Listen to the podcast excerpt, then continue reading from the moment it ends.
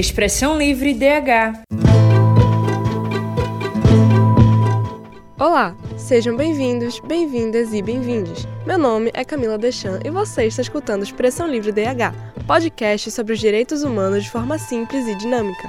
O episódio de hoje é sobre relacionamentos abusivos. Você sabe o que é um relacionamento abusivo? É uma relação entre pessoas na qual existem atitudes que limitam e agridem uma das pessoas, ou as duas também, de forma física e ou psicológica. Infelizmente, seja em namoros ou em casamentos, existem muitas pessoas, principalmente mulheres, nessa situação no Brasil. Normalmente, os episódios de violência acontecem dentro das casas dessas mulheres, o que dificulta muito a denúncia. Na legislação brasileira, a Lei Maria da Penha entrou em vigor em 22 de setembro de 2006 e a implementação teve como objetivo tornar a punição contra a violência doméstica mais rigorosa. A lei leva o nome da cearense Maria da Penha Maia Fernandes, mulher que sofreu violência doméstica do marido por seis anos. As agressões progrediram e, em 1983, ela levou um tiro do marido e ficou paraplégica. Mas, mesmo com a lei em vigor há 17 anos, a violência doméstica ainda faz muitas vítimas no Brasil. O maior perigo disso tudo é que as pequenas violências do dia a dia vão crescendo e se tornando cada vez mais graves. Algumas levam até mesmo ao feminicídio. Em 2022, uma mulher foi vítima de violência a cada quatro horas no Brasil. Dos 2.423 casos, 495 resultaram em feminicídio. Os dados são de estudo da Rede de Observatórios da Segurança, feito em sete estados brasileiros, Bahia, Ceará, Maranhão, Pernambuco, Rio de Janeiro e São Paulo. Além disso, um levantamento feito pelo G1, com dados da Secretaria de Segurança Pública dos Estados e do Distrito Federal, afirma que os casos de crimes letais contra as mulheres aumentaram de 2022 para 2023. Crimes como homicídio, latrocínio, feminicídio e lesão corporal seguida de morte contabilizaram 126 ocorrências na primeira metade do ano, já nos primeiros seis meses de 2023, foram 134 casos. Por isso, os profissionais da saúde mental se preparam cada vez mais para acolher essas mulheres vítimas de violência. Para aprofundar mais o tema, vamos conferir agora a matéria da repórter Yasmin Gondim, que vai mostrar perspectivas de diferentes mulheres sobre relacionamentos abusivos. De acordo com a ONU Mulheres, no Brasil, três em cada cinco mulheres sofreram, sofrem ou sofrerão violência em um relacionamento afetivo. É urgente, precisamos falar de relacionamento abusivo. A comerciante Cileide Charneca passou mais de 20 anos em um relacionamento abusivo e demorou para perceber o que estava acontecendo.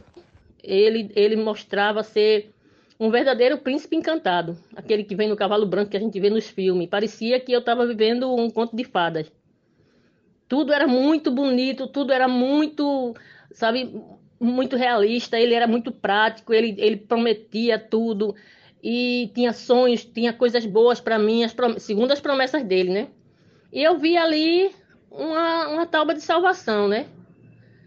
E para mim aquilo ali era uma vida nova, era a vida que eu sonhei, eu ia, eu ia ter tudo que eu não tive, né? Ia ter uma vida, ia mudar a minha vida, né? Porque era esse as promessas dele e era esse o que eu via nele, né? Um homem inteligente, é, bonitão, educado, que todo todo machista de início ele se passa por uma pessoa fora do comum, uma pessoa que você não vai achar mais nunca na vida. Além da violência física, existe a violência psicológica e patrimonial. O agressor de Sileide a fez acreditar que ela não podia fazer nada sozinha e ainda pegou todos os seus documentos e o seu dinheiro.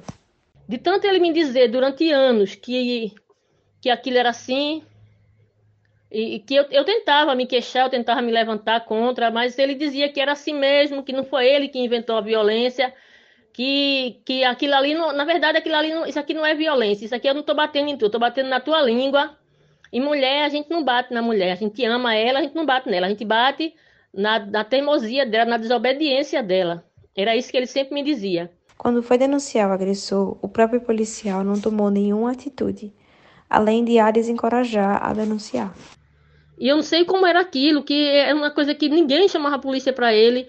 Eu, uma vez, eu ainda em 2003, eu fui na delegacia prestar uma queixa contra ele e um policial disse a mim que se, se eu fosse uma mulher decente, uma mulher casada decente, não estaria na porta da delegacia prestando queixa do meu marido, do pai dos meus filhos. A senhora, a senhora quer, a senhora acha bonito se a polícia chega na sua casa para prender o pai dos seus filhos? Vá para casa, esqueça isso. Lembre-se que uma mulher casada, uma mulher decente, não faz esse tipo de coisa, não. Chega em casa antes dele, porque senão vai ser pior para a senhora. Então, eu não contava com a lei. A entrevistada que preferiu não se identificar viveu mais de 10 anos em um relacionamento abusivo, ainda quando adolescente e grávida. Na minha adolescência eu engravidei, onde foi tudo muito difícil para mim, né? onde essa pessoa não me ajudava, né? Eu sofri muito, tive depressão na minha gravidez. E depois que eu tive meu filho, né, começou as agressões, né, fisicamente. Antes era verbalmente, né, com palavras, mas depois que eu tive o meu filho, né, eu sofri muitas agressões, né, aonde durante quase 13 anos da minha vida eu nunca tive direito de de escolher o que eu queria na minha vida, né? Tive que abandonar meus estudos por causa de ciúme, né? Eu não podia sair, eu nunca tive amizade, porque era tudo do jeito que o companheiro queria, né? E infelizmente eu me sentia trancada, né? Eu não via saída, eu não não via solução né? Para mim eu sofri isso muito tempo, muitas agressões. Yasmin Gondim para o Expressão Livre. É difícil e desafiador ouvir relatos como esses e saber que essas violências acontecem tão perto de nós. Apesar disso, a violência contra a mulher é uma pauta que precisa ser trazida sempre para as rodas de conversa e falada sobre. É essencial que o tema dos relacionamentos abusivos seja sempre abordado na sociedade, para que as vítimas se sintam acolhidas e preparadas para denunciar os seus agressores. Mas, para que isso aconteça, é necessário compreender como essas relações funcionam e como se desenvolvem, para que possam ser evitadas. Para entender melhor e enriquecer ainda mais essa conversa, vamos acompanhar agora a entrevista com a psicóloga Ildiane Lima. Conversamos agora com Ildiane Lima, psicóloga e integrante do Centro das Mulheres do Cabo. Oi, Ildiane, se apresenta pra gente. Eu sou Diane Lima, certo? Eu faço parte do Centro das Mulheres do Cabo, que é uma organização não governamental feminista que atua no município do Cabo de Santo Agostinho desde do início dos anos 80. Então, nós já temos 39 anos, próximo ano a gente está fazendo 40 anos. Poxa. A minha trajetória. Oi. Não, desculpa, só falei, poxa, muito tempo. Então, por isso, quando eu me pedi, eu vou tentar resumir essa história. Ah, mas não precisa resumir, não. Pode falar o que você quiser falar. Fica à vontade. Certo. A minha trajetória, na verdade, com o movimento de mulheres, ela começou no desejo de participar do Centro das Mulheres do Cabo, porque eu sou moradora daqui, do município Sim. do Cabo. Então, desde a minha adolescência, eu já ouvia falar no Centro das Mulheres do Cabo. E eu queria cursar psicologia. E também o meu desejo era fazer o curso de psicologia para atuar na, na, área social. E a minha visão era a área social aqui no município, eu só via o Centro das Mulheres do Cabo. E aí comecei, eu fiz a graduação em psicologia, bem distante, na faixa, em Olinda, lá na P15, então saía do Cabo e ia lá para Olinda. Poxa. E quando eu estava no terceiro período de psicologia, surgiu uma oportunidade de vir do Centro das Mulheres do Cabo trabalhar em um projeto que fazia o atendimento às mulheres em situação de violência doméstica e que estava se ampliando para trabalhar também com crianças e adolescentes em situação de violência doméstica e abuso e exploração sexual. E entra muito nesse âmbito da nossa conversa sobre o relacionamento abusivo, porque o relacionamento abusivo é precursor, né? Digamos, dessa, dessa violência. E aí eu queria saber é, quais como a gente pode é, identificar que está em um relacionamento abusivo, por exemplo? Quais sinais é, a gente pode ver, perceber numa relação para saber que é uma relação abusiva? Porque muitas pessoas é, vivem né, um relacionamento abusivo e tem dúvida, não sabe, porque quando você está dentro do relacionamento é mais difícil né, de você enxergar é, essa perspectiva. Aí eu queria saber é, quais alguns, sim, alguns sinais que demonstram que esse relacionamento é abusivo. Certo. Quando nós é, somos convidadas e a gente vai, quando a gente está fazendo o nosso trabalho, né? E a gente trabalha com, também com meninas hoje jovens, fazendo discussão sobre os direitos humanos, sobre a situação de violência contra a mulher ou contra a criança e adolescente, e a gente muitas vezes, no decorrer da nossa conversa, do nosso diálogo com as mulheres, a gente consegue durante o processo e ao final algumas mulheres vão se identificando, vão dizendo assim, ah, eu passei por essa situação no meu relacionamento, ou eu passo. E eu não me dava conta de que isso é violência. Isso. Eu não me dava conta de que isso é uma situação de violação, o que isso é um relacionamento abusivo. E a gente sempre está dialogando né, com as meninas e com as mulheres, no sentido de dizer, por exemplo, quando a gente fala da, da denúncia e da da denúncia através da Lei Maria da Penha, a gente sempre está conversando e falando que uma violência contra a mulher, ela não inicia, né? Isso. Com o feminicídio, ela não inicia já com a violência física. É, tem todo um processo de sutileza para se dar isso. Nos relacionamentos, quando a gente se aproxima, quando nós nos aproximamos de um companheiro, de uma companheira, a intencionalidade que está por trás aí é exercer a nossa afetividade, né? Uhum. E, na verdade, essas pessoas que se tornam no futuro agressores ou violentos, elas não demonstram isso no início. Tem todo o processo da conquista, tem todo o processo de chegar junto, tem todo o processo de se aproximar. Mas uma das coisas que a gente começa, pode iniciar, né, a partir da observação, principalmente quando está no início do relacionamento, é esse comportamento desse companheiro, dessa companheira com relação a nós. Quando esse relacionamento, essa pessoa começa a querer cessear no, a nossa liberdade, começa a querer restringir o nosso campo de amizade, a nossa relação com as pessoas que estão à nossa volta, isso já tem que assinar, é, que acender a nossa luzinha vermelha aí, de alerta. Oi. Tem a pessoa estranho. me conhece, sabe que eu tenho, né? Um, um, relacionamento com pessoas da família, amigos, seja na comunidade ou qualquer outra área que eu atuo, e a partir do momento que se aproxima de mim, começa a colocar dificuldade ou defeito nas pessoas com as quais eu ando. Ah, fulano não é para andar contigo. Ah, tua família te atrapalha nisso. Ah, eu acho que você deveria não estar tá participando mais de tantas coisas. Pode começar, porque essa relação começa a reduzir na verdade, o relacionamento das mulheres, porque esse é o foco.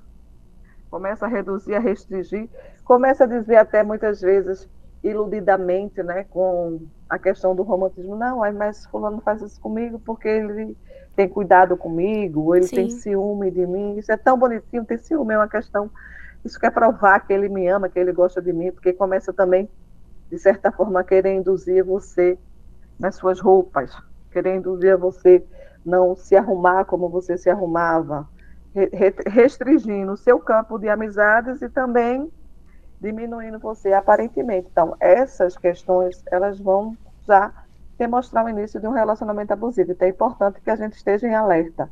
Quando a gente se aproxima e começa um relacionamento, e esse companheiro, essa companheira comece né, a reduzir o nosso quadro de amizades, por que isso acontece?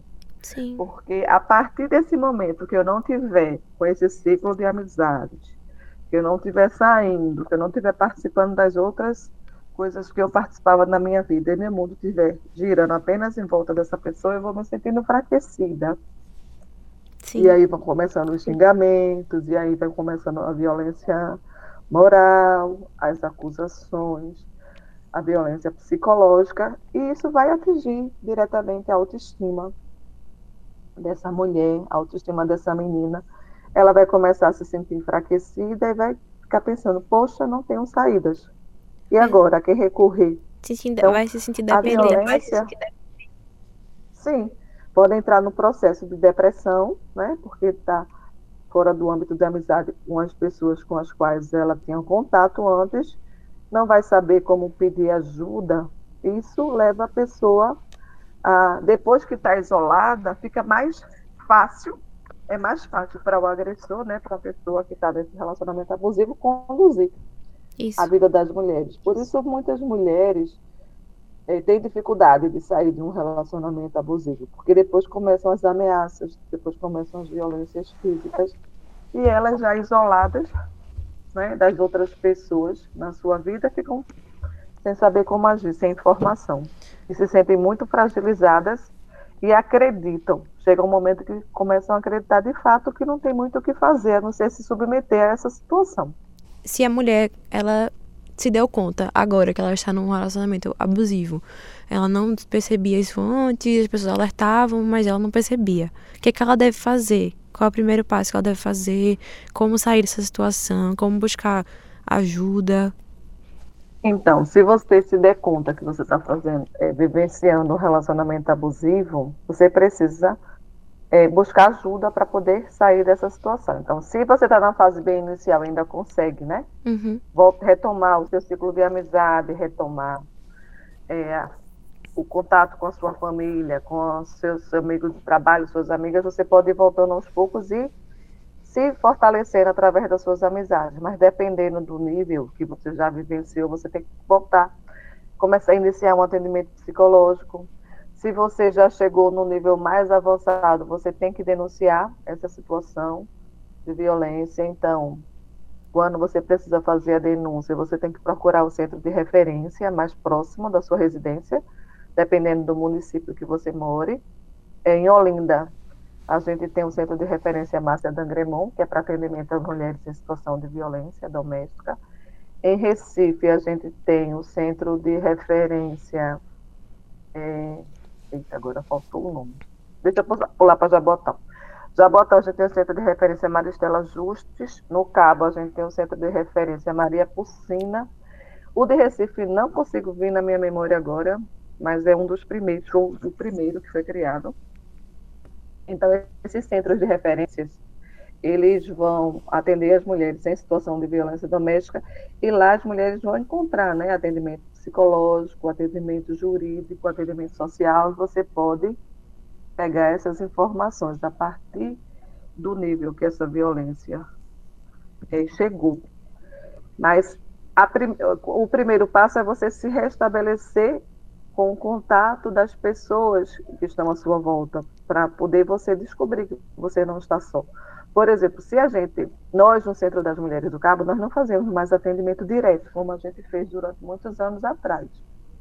Mas por conta de todo o trabalho que nós fizemos, ainda vem muitas mulheres aqui procurar ajuda, procurar Sim. orientação.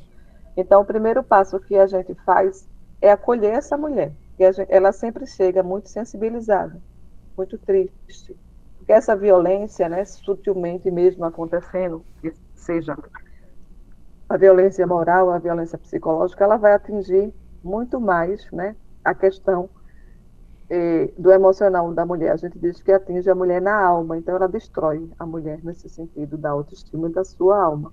Quando chega a violência física, ela já está nos dois âmbitos, ela está destruindo também a parte física. E a saúde mental da mulher também. Isso é uma coisa que não acontece rapidamente, né? Ela acontece num processo que a gente chama de ciclo de violência, onde começa com, muitas vezes, com o silenciamento da mulher e o silenciamento do casal na relação. Depois, a gente diz que chega o momento da eclosão, que é quando a violência física acontece. Depois, o pedido de desculpa, a promessa de que não vai acontecer isso novamente, que a gente chama da fase da lua de mel, processo de reconciliação. E passa um tempo tudo tranquilo e depois retoma novamente o, o silenciamento, a agressão. Então, esse ciclo também é um momento que deixa muitas mulheres confusas. Porque, para a gente compreender essa situação né, de violência que acontece contra as mulheres, a gente precisa entender algo bem anterior a esse processo, que é a forma em que a nossa sociedade se organiza. A nossa sociedade é uma sociedade que se organiza através de um modelo né, masculino, patriarcal, um modelo é, que tem a discriminação de gênero, onde é centralizador para o homem. Então, o homem é aquela pessoa poderosa que pode mandar nas relações. Claro que isso é diferente, que a gente está falando, do século XXI. É bem diferente do século XVIII, Sim. do século XIX. Mas isso, todo esse processo ainda atinge as mulheres, né? hoje em dia, com muita violência. Apesar de, de no século XVIII a gente, nós termos iniciado com o movimento feminista pela luta né, do empoderamento das mulheres, pela liberdade das mulheres, pelo fim da violência contra a mulher, hoje, atualmente, nós temos a Lei Maria da Penha que rege né, uma série de artigos que diz que violência contra a mulher é crime, que anteriormente não era. Mas os relacionamentos, mesmo assim, eles continuam tendo um índice de violência alto. Né? O que a gente via muitas vezes antigamente no relacionamento mais com mais tempo, depois que já estavam casados, a gente consegue observar hoje nos relacionamentos iniciando o namoro. Isso. Então, a, a, luta do movimento de mulheres, do movimento feminista, o trabalho que a gente precisa fazer com as meninas, com os meninos, no processo de formação e de discussão política, é justamente essa mudança de comportamento. Só a partir né, de uma educação que a gente chama não sexista, que é onde a gente vai dizer para meninos e meninas desde a mais terna infância que homens e mulheres elas eles têm né, o mesmo poder e podem chegar onde quiser dentro da nossa sociedade, sem colocar na caixinha homem e mulher. Homem tem que se comportar dessa forma, mulher tem que se comportar dessa forma. Acho que consegue construir, né? Uma mudança, elaborar uma mudança de comportamento onde tanto os meninos como as meninas consigam perceber que, independente, que a única coisa que a gente tem diferente é a parte biológica. Ediane, acho que é isso. Muito obrigada pela conversa, foi ótimo. Achei que esclareceu bem os pontos e vai ser muito importante ser veiculado esse conteúdo para. Espero que chegue na maior quantidade de mulheres possíveis, que elas se sintam abraçadas e procurem ajuda quem estiver passando por uma situação dessa. Muito obrigada. Obrigada. A gente encerra aqui com Eudiane Lima, psicóloga e integrante do Centro das Mulheres do Cabo. Acredito que um dos pontos-chave da entrevista com Eudiane é a sutileza nas mudanças de comportamento do companheiro que é abusivo. Quando começa a querer controlar certas situações, coloca defeitos em pessoas próximas, colocar dificuldades nos objetivos e na rotina daquela vítima, né? Até em atitudes disfarçadas por ciúme ou por um chamado senso de proteção, sabe? E aí, quando se der conta da situação em que essa mulher tá, ela já tá muito isolada das outras pessoas e não vê saída para a situação. Também é fundamental adotar essas medidas de saída da situação do relacionamento abusivo dentro da nossa sociedade. Não dá para naturalizar atitudes de violência. É preciso incentivar as mulheres vítimas a buscar ajuda. Mulheres, vale sempre lembrar: existe um número para o qual você pode ligar caso precise de ajuda se estiver em situação de violência. É o DISC 180, número da Central de Atendimento à Mulher, um serviço governamental qualificado para escutar e acolher mulheres vítimas de violência. O canal funciona 24 horas por dia, todos os dias da semana, e a denúncia pode ser feita anonimamente. E agora você vai conferir o quadro Dialogando com o advogado, cientista político e professor Manuel Moraes, coordenador da Cátedra Unesco Unicap de Direitos Humanos, Dom Helder Câmara. Ele trouxe a visão humana e jurídica dos relacionamentos abusivos.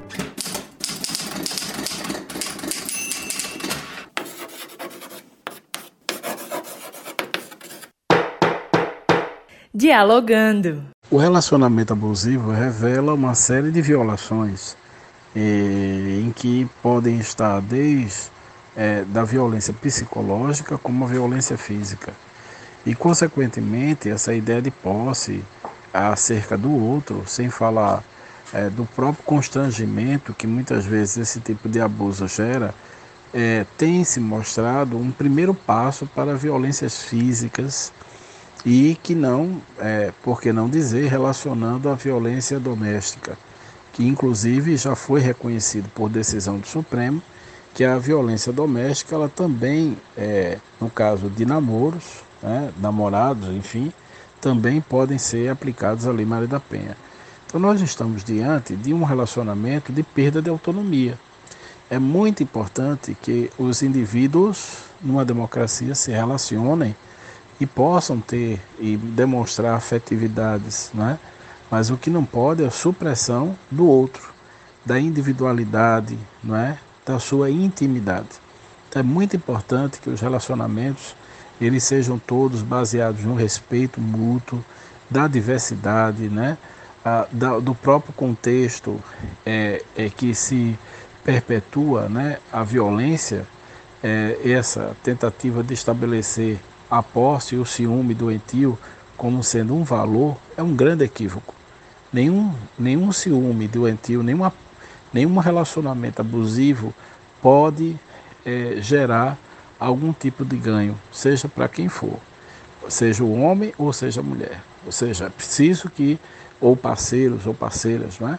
Então, é preciso que, seja qual for o relacionamento, qual, qual seja a composição que nós estejamos falando, porque hoje existem diversas é, possibilidades não é? é, de relacionamento, esses relacionamentos devem todos estar dentro do marco do respeito, da garantia da dignidade humana e, consequentemente, da possibilidade do afeto. A, a possibilidade da violência em nome do amor precisa ser repudiado. O amor não é violento. O amor é paz, é reconhecimento, é unidade. É primordial entender que nenhuma dimensão de violência e de perda de autonomia, como o professor disse, tem benefícios para ninguém. E seja lá qual forem as pessoas desse relacionamento, porque existem muitas possibilidades, deve sempre haver respeito ao ser humano e à liberdade. Seja num namoro, seja num casamento, a relação entre duas pessoas deve sempre seguir a linha de manter a individualidade de cada uma das partes, para que todos os direitos como seres humanos sejam respeitados. E agora, o quadro Beabá da Mídia, com a jornalista, professora e educomunicadora Andréa Trigueiro. Vamos conversar sobre a atuação da mídia na pauta dos relacionamentos abusivos. Professora, obrigada pela presença. Eu que agradeço e parabenizo pelo tema muito importante para todas nós mulheres. É verdade. Bom, como é que os espaços das redes sociais podem ser usados por um parceiro abusivo para exercer poder sobre a vítima? Olha, o parceiro abusivo, não só nas redes sociais, mas em todas as redes sociais, digitais ou não, que ele frequenta, esse comportamento vai estar presente. Começa às vezes com é, desqualificando algumas preferências das mulheres, às vezes desqualificando as próprias mulheres, falando do corpo delas, se são muito magras ou muito baixinhas ou muito gordinhas ou muito isso ou muito aquilo. Então, muitas vezes a gente diz: "Ah, mas isso é comportamento de homem", a gente meio que naturaliza, mas o fato é que esses comportamentos não podem ser jamais é, naturalizados, né? A gente entendeu que os relacionamentos abusivos eles têm uma tendência de irem ficando cada vez mais abusivos e se a gente começa a aceitar desde o início eles se, eles se tornam cada vez mais graves e maiores, né? É, xingamentos, é, às vezes mentiras e calúnias contra as mulheres é, injúrias, enfim, até é, violências psicológicas, físicas, chegando a um feminicídio. E aí veja, se nas redes sociais o sujeito já demonstra que tem um discurso e um comportamento que é abusivo, a gente precisa identificar e se contrapor. Às vezes o homem, o homem é bastante, vamos dizer assim, gentil, mas tem aquela é, atitude de passar a mão no corpo da mulher como se fosse um gesto de afeto, mas é uma invasão do corpo, não é? Sem permissão. Muitas vezes as mulheres não permitiram e aqueles homens fazem isso. Então, esses comportamentos nas redes sociais acabam fazendo com que a gente, mulher, ache que o problema está longe.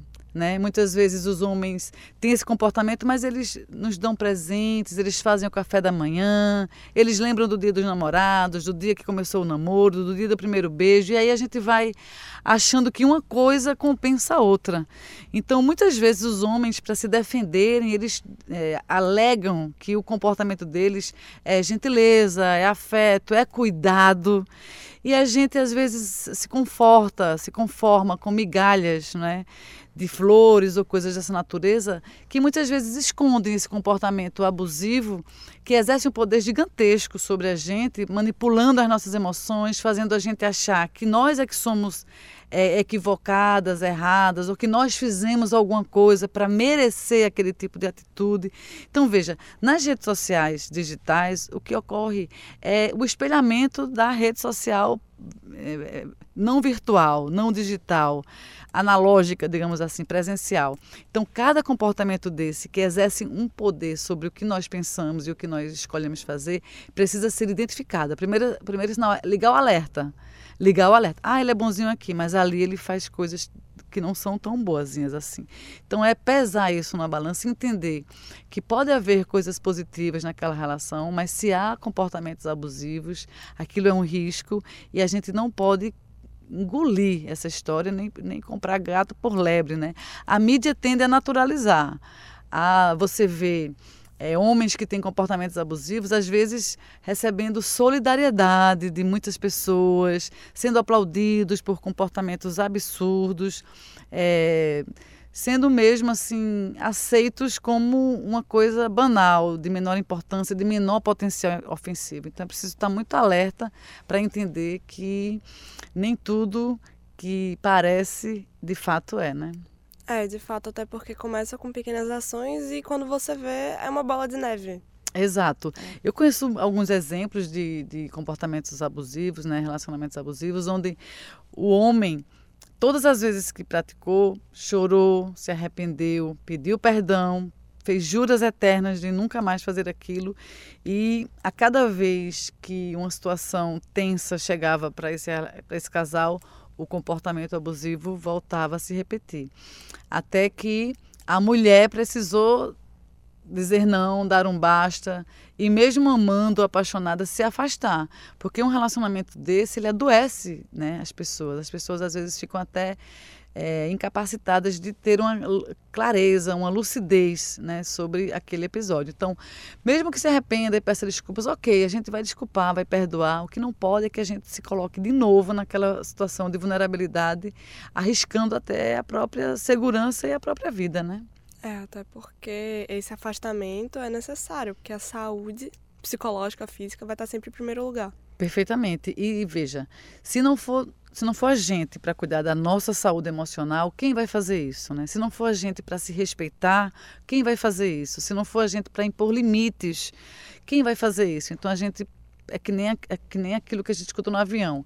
Máscaras cairão no teu colo. Coloque primeiro a sua, cuide de si, se proteja e depois, né? Porque a gente que é mulher tem uma tendência de emocionalizar. Mas o bichinho, tadinho dele, ele não fez porque queria, ou não é bem assim. Ele tenta, mas ele não se controla. Se a gente começa a ter esse, essa, essa leitura meio maternal, a gente vai se colocar em risco e a gente precisa cuidar da gente, porque se a gente não cuidar primeiro da gente, é difícil que as outras pessoas o façam, né? E por falar nisso, é possível que a mídia ajude mulheres vítimas a saírem dessas situações?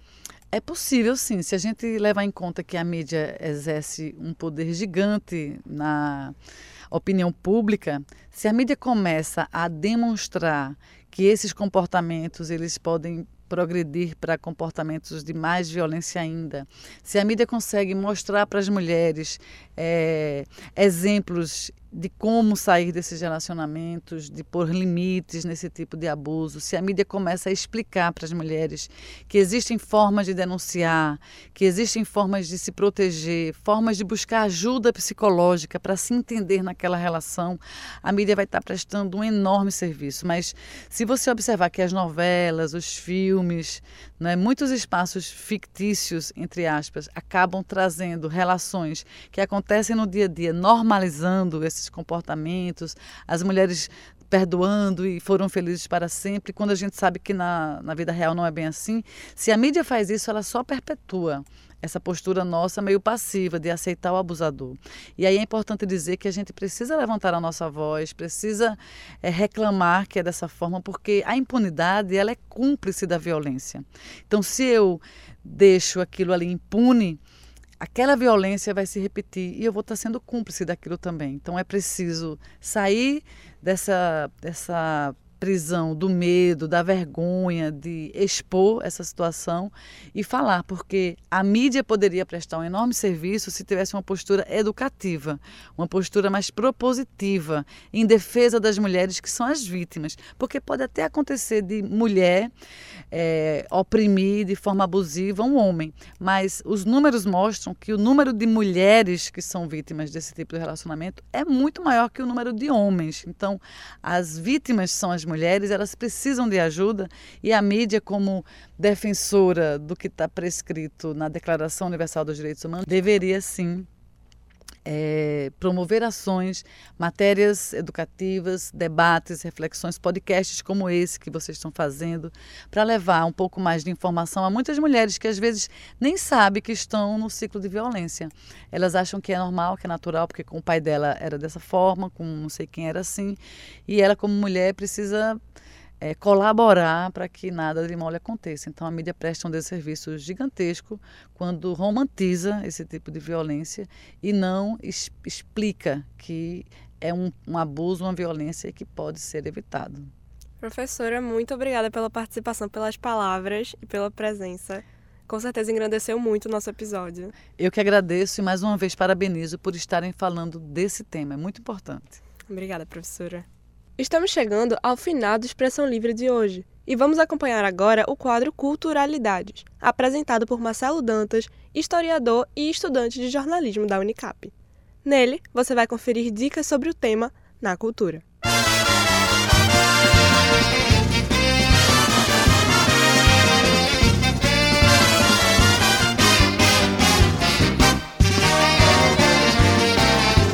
Culturalidades. Olá, ouvintes! Eu sou Marcelo Dantas e esse é o Culturalidades. Hoje, a conversa vai ser sobre um filme e uma música que nos permitem refletir sobre relacionamentos abusivos por meio da arte. Olhos Grandes é um filme de 2015 dirigido pelo icônico Tim Burton, que talvez até passe batido, né, por não se tratar de um filme com grandes ares de uma fantasia mais sombria, como é a filmografia do diretor de Eduardo Mãos de Tesoura, por exemplo.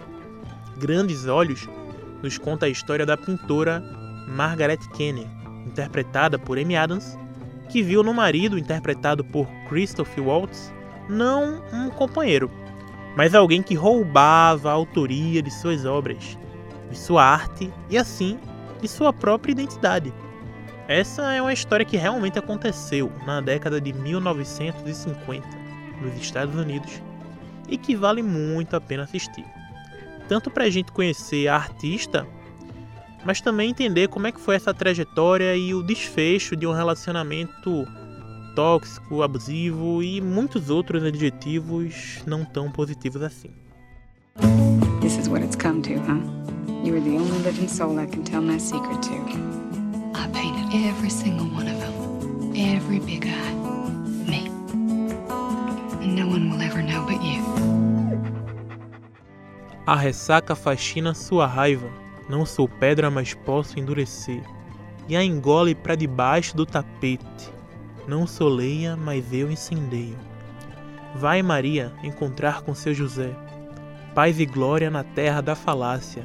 O que é oco uma hora vai quebrar. Não sou pedra, mas posso endurecer. A música Calor da Rua, da banda Francisco é o Homem, vai nos contando, numa crescente, a difícil situação que Maria se encontra. Com cantos e toques que prometem um rompante, é como se algo estivesse na iminência de acontecer, seja pela raiva ou pela cachaça, mas que a resposta está lá, na rua, que acolhe, que aquece, que é divina e de graça, e de onde vem a sirene que o sonho estilhaça. Vai Maria, cansada de rezar. Eu sou pegar, mas posso endurecer. Chama o Zé com olhar de gasolina. Eu sou leia, mas eu incendeio. Vai Maria, encontrar com São José. Que a recebe contato de polícia. Tu ocupa a hora de quebrar. Eu sou pedra, mas posso endurecer. Espero que tenham gostado das sugestões. Salve o cinema, salve a música, a arte salva. O filme Grandes Olhos, de Tim Burton, é uma ótima indicação para quem quer entender como ocorreu a luta da mulher representada na obra contra o marido no tribunal. Imperdível. Já essa música, da banda Francisco Elombre, retrata a agonia de uma mulher que vive em situação de violência. E a rua, espaço fora de sua casa, que é o local de violência, é divino, quente, é onde ela quer estar, fora de casa. É isso que a música fala. Vale conferir. O Expressão Livre de hoje chegou ao fim, ouvintes internautas. Esse programa é uma produção dos estudantes da disciplina de Entrevista em Edição e Radiojornalismo do curso de jornalismo da Universidade Católica de Pernambuco, numa parceria com a Educom DH, Educomunicação e Direitos Humanos na Mídia. O Expressão Livre DH de hoje teve a produção e apresentação de Camila Deschamps, reportagens de Yasmin Gondim e trabalhos técnicos de Marcos Gordinho. A coordenação de jornalismo é da professora Andréa Trigueiro. Aproveita e segue a gente no Instagram, arroba Expressão Livre DH. Terminando esse, corre para ouvir os outros episódios que ainda não tivesse tempo de ouvir. Obrigada pela atenção e a gente se encontra no próximo episódio. Tchau, tchau, até mais.